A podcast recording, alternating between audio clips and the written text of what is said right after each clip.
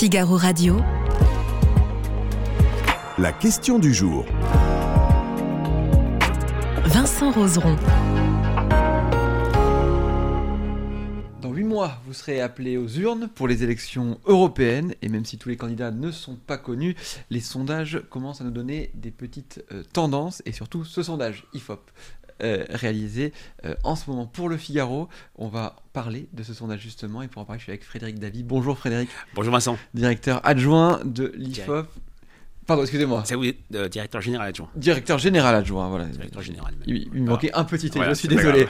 Euh, on va parler de, de- de ce sondage que vous avez réalisé euh, pour le Figaro. Déjà, qu'est-ce qu'il faut en retenir? Quelle est la principale information selon vous? Alors vous avez raison de le dire, Vincent, c'est huit mois avant le vote, prudence absolue, mais quand même la tendance observée ces derniers mois se maintient, se confirme, à savoir un, un rassemblement national en pole position. 25% d'intention de vote début septembre, 28%, 3 points de plus. hein. 28%, ça serait un record pour le RN qui avait gagné sous le nom de FN aux européennes de 2014, qui avait gagné en 2019 avec 25 et 24%. À 28%, ça fait un score extrêmement fort. On voit peut-être que le RN capitalise, la liste Bardella capitalise sur la séquence terrorisme, sécurité, événements du Proche-Orient. Lors de l'enquête précédente pour le JDD, la liste RN n'avait que 4 points d'avance euh, pour euh, face à la liste Renaissance de Stéphane Sé- Séjourné. On passe à 8 points d'avance, et ce qui est très intéressant dans ce type d'enquête, au-delà du chiffre global, même si 28%, c'est très impressionnant. La progression frappe, c'est les résultats par catégorie de population. On voit qu'excepté les cadres supérieurs et les personnes les plus âgées, le RN arrive en tête dans quasiment toutes les catégories. Pas de différence femmes-hommes, alors qu'avant il y avait un gap gender entre un électorat très masculin euh, RN et un score faible chez les femmes. Le RN en tête dans les catégories générationnelles euh, intermédiaires, en tête chez les salariés, dans la France du travail, qui sera un des segment à suivre lors de la prochaine élection présidentielle et un RN attrape tout, presque comme une structure de parti euh, du, euh, de euh, gouvernement. 90% des électeurs Marine Le Pen voteraient pour la liste Bardella et une capacité à mordre un peu à droite, 10-12% de l'électorat de Pécresse et qui est presque, presque 40% de l'électorat Zemmour.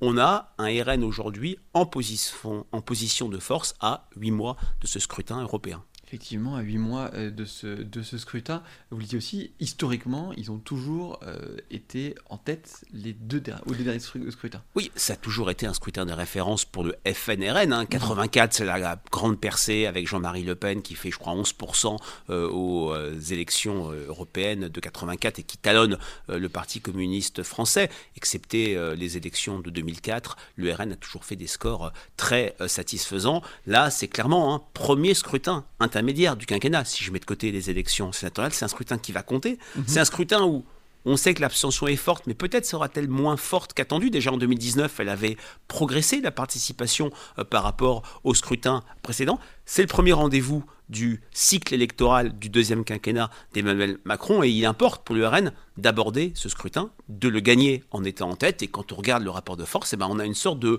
euh, bis repetita euh, Oui. du rapport de force de 2019 avec un RN et deux la liste de la majorité présidentielle Renaissance, Modem, Horizon, conduite par Stéphane Séjourné, une liste qui tient le choc parce que on aurait pu imaginer un vote sanction et un score très faible. On se souvient des 14% du PS au pouvoir en euh, 2014. Là, euh, la liste de la majorité tient le choc avec une euh, une hypothèque qui est levée. Euh, nos amis de Figa- du, du Figaro et de Sud Radio, les commanditaires euh, du sondage, avaient voulu tester une, une hypothèse Thierry Breton. Oui. On voit, vous le voyez, il n'y a pas la moindre différence entre eux, 20% chacun. Même euh, Séjourné, Stéphane Séjourné euh, rassemble un peu plus d'électorat d'Emmanuel Macron. Il n'y a pas aujourd'hui une tête de liste qui, si je puis dire, tire la liste vers le haut. Mais ça montre aussi, Vincent, ce qu'est ce scrutin européen. C'est toujours un scrutin de marque partisane plus qu'un scrutin d'incarnation, même si la figure de la personnalité euh, qui tirera la liste va compter, bien sûr, au final, le 9 juin prochain.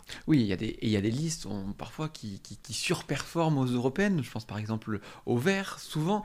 Euh, Là, par exemple, dans, le- ce sondage, euh, ils perdent presque 5 points par rapport à euh, à la dernière élection. Oui, vous avez raison. Alors attention, on fait très bien que les Europe Écologie Les Verts, qui maintenant s'appellent les écologistes, surperforment dans ce qu'on appelle le money time, c'est-à-dire mhm. dans la fin de campagne. En 2019, ils avaient euh, progressé pour atteindre 13%. C'est un bon scrutin pour eux parce que l'idée, comme je vous le disais, de marque partisane euh, s'applique très fortement aux écologistes, mais les écologistes, avec ce score de 8%, c'était 9% il y a quelques semaines, bah, traduisent la, la crise que connaît la gauche, puisque le total gauche est plutôt est plutôt faible, mhm. puisqu'il n'y a pas une liste de gauche, que ce soit la liste du Parti communiste français, la liste insoumise, la liste PS, place publique, ou la liste écologiste, qui arrive à dépasser le cap symbolique des, des, des 10%, sans doute euh, qu'une liste unique aurait fait un score plus élevé mais inférieur au total gauche. On l'a vu dans des sondages où il y avait des déperditions entre une hypothèse liste séparée et liste unique parce que beaucoup d'électeurs de gauche, avant la,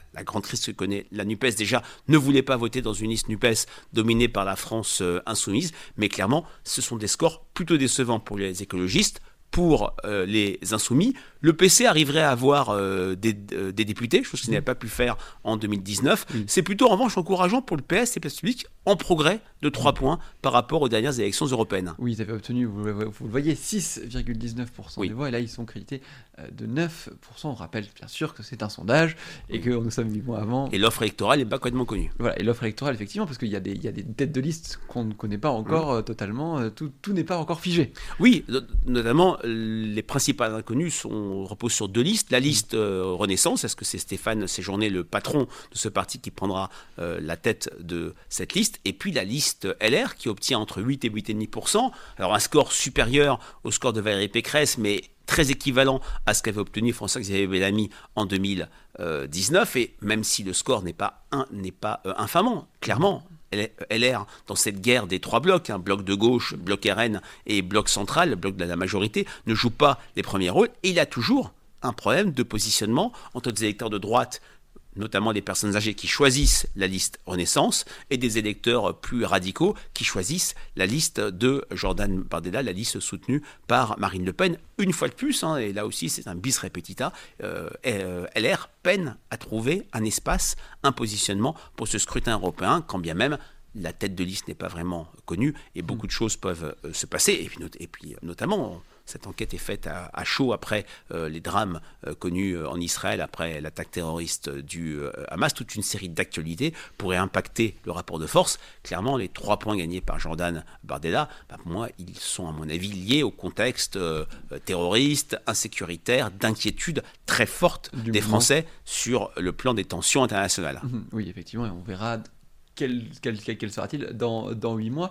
Euh, La liste des Républicains, vous en avez parlé, 8,48%, euh, ils avaient fait en 2019, ça avait été vécu euh, comme un électrochoc pour eux, comme, un très mauvais score. Aujourd'hui, ce qu'ils essayent de faire, c'est se maintenir à ce niveau-là bah Oui, parce que la présidentielle est passée par là. Hein. ce scrutin européen s'inscrit dans un cycle électoral et les, le score de 4,5% ou 6% de Valérie Pécresse a, voilà, a douché peut-être provisoirement les ambitions euh, de euh, LR.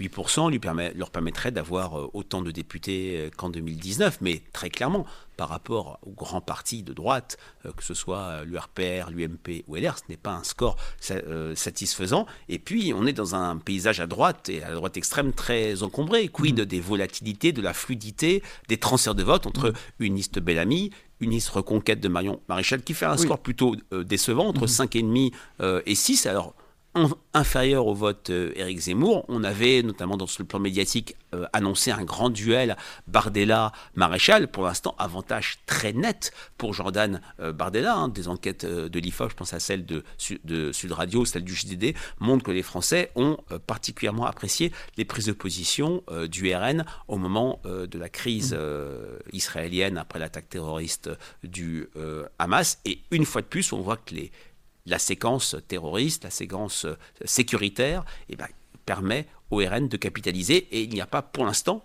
pour le moment, une fuite vers l'électorat reconquête, quand bien même Marion Maréchal a été une figure du Front National de jadis. Oui, peut-être qu'elle n'est plus assez identifiée pour les Français? Bah, Je pense qu'on euh, oublie qu'elle s'est retirée il y a assez longtemps de la vie politique. Elle n'a pas été très active pendant l'élection présidentielle, à part son, son ralliement à euh, Éric Zemmour. Elle a un travail, à mon avis, de familiarisation, de de reconquête, sans aucun jeu de mots, auprès de ces franges âgées, votant très à droite, qui pourraient être tentées par un vote Marion Maréchal. Mais c'est vrai qu'il y a ça sera un des enjeux de l'élection. Il y aura peut-être de la fluidité à gauche entre les quatre listes de gauche. Il y aura peut-être de la fluidité à droite et à droite extrême entre la liste LR, la liste Reconquête, la liste RN. Et également, c'est ce qui avait euh, coûté beaucoup à LR en 2019, des, de la fluidité, des transferts de voix entre la liste LR et la liste Renaissance, hein, ce qui est frappant, mais c'est maintenant plus une surprise, c'était le cas en 2019 auprès des personnes âgées,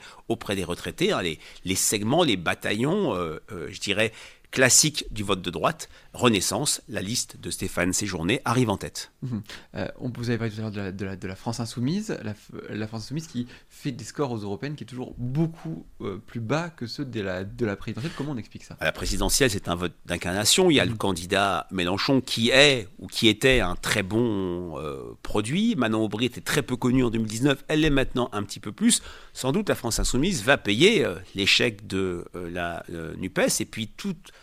ces éléments euh, d'actualité. D'un côté, la, la rupture entre l'opinion des Français de gauche et Jean-Luc Mélenchon, une partie importante de la gauche le voit presque un sur deux comme un boulet, pour, euh, comme, un, comme un handicap pour euh, faire gagner la gauche en 2027 ou pour faire vivre la NUPES, qui maintenant, comme on le sait, n'existe plus vraiment. Et puis d'autre part, on a vu sur beaucoup de sujets un décalage entre le centre de gravité idéologique des sympathisants de gauche, du peuple de gauche, comme disait mmh. François Mitterrand, et les points de vue euh, des leaders, des personnalités euh, insoumises sur la police-tue, sur le racisme systémique, je ne parle pas de Médine, mais sur la Baïa, et puis très encore très récemment sur le refus de voir qualifier les crimes du Hamas comme des crimes contre l'humanité. Hein. Dans une enquête IFOP fiducielle pour Sud Radio, 9 Français sur 10, et donc une majorité de sympathisants de gauche, euh, considèrent que les crimes commis ont été commis contre l'humanité. Là aussi, la campagne peut s'avérer très compliquée pour la France insoumise avec cette gauche dispersée et des risques de fluidité, passer d'un vote LFI à un vote Europe Écologie Les Verts, passer d'un vote Europe Écologie Les Verts à un vote PS ou à un vote Parti communiste. La gauche obtient un total qui n'est pas infamant, mais quand même qui est beaucoup plus bas que ses précédents étiages. Et j'ai envie de vous poser euh, cette question euh, du, du, Figaro, c'est est-ce que vous, vous êtes surpris par ce résultat global de ce sondage ou on pouvait s'y attendre Alors, surpris non, parce que cela plupart des forces, les écarts, les oscillations, les évolutions sont de moins d'un point par rapport à l'enquête faite pour le JDD fin août, début septembre. Non, le fait majeur, c'est quand même cette poussée du Rassemblement national et jamais le RN, à quelques mois des élections européennes, n'avait été autant en position de force, même si, hein, je me souviens de la campagne de 2014 et notre Eurorolling, notre enquête quotidienne, du début à la fin, le FN à l'époque est arrivé en tête dans les intentions de vote des Français. Depuis le début. Merci beaucoup Frédéric David d'avoir été avec nous aujourd'hui.